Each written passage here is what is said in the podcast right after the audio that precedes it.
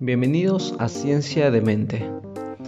Hoy hablaremos sobre un tema particular y muy curioso que pasa en el ámbito médico y también en el psicológico.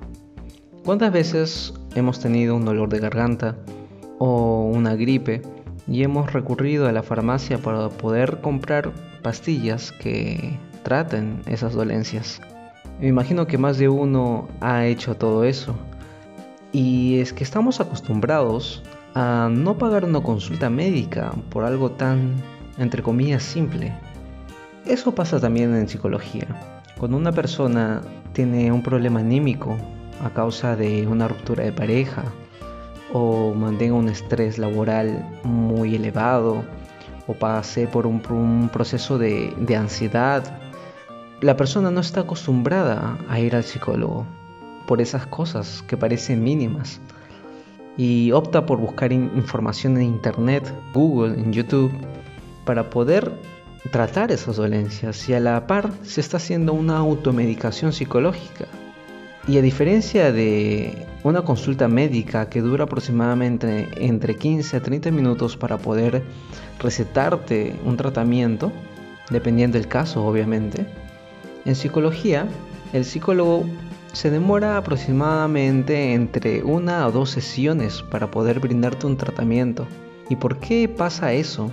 El mundo mental es un poco más complejo de, indagar que el mundo físico.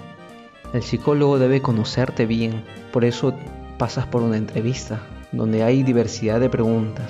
Pasas por un proceso de, de test, te dan test, inventarios que tú tienes que llenar ¿Y para qué sirve todo eso? Es para que el psicólogo te conozca, sepa cómo son tus patrones conductuales, tus tendencias, el esquema mental que manejas, tu vida, tu contexto, tu situación amorosa, familiar, amical, educativa.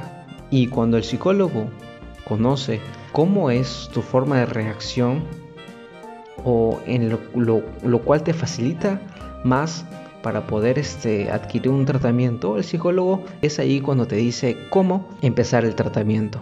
Si tú te has dado cuenta, cuando quieres buscar un problema para ansiedad y para mejorar la ansiedad, vas a encontrar una infinidad de, cosas que, te puedan servir o no te puedan servir y en su mayoría no te, no te sirven.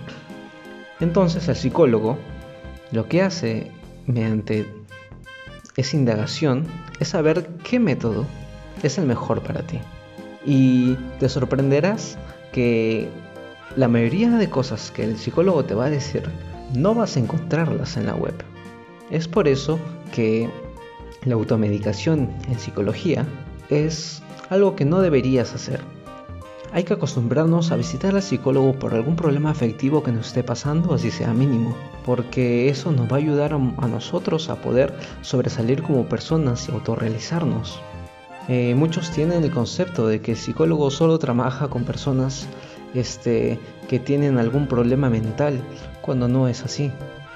Tenemos que superar esos prejuicios para poder ser mejor personas eh, con una ayuda y un apoyo y una guía del psicólogo. Si alguna vez están pensando llevar una terapia, vayan con toda la confianza posible.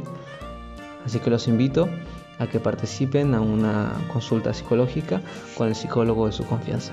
Hasta luego.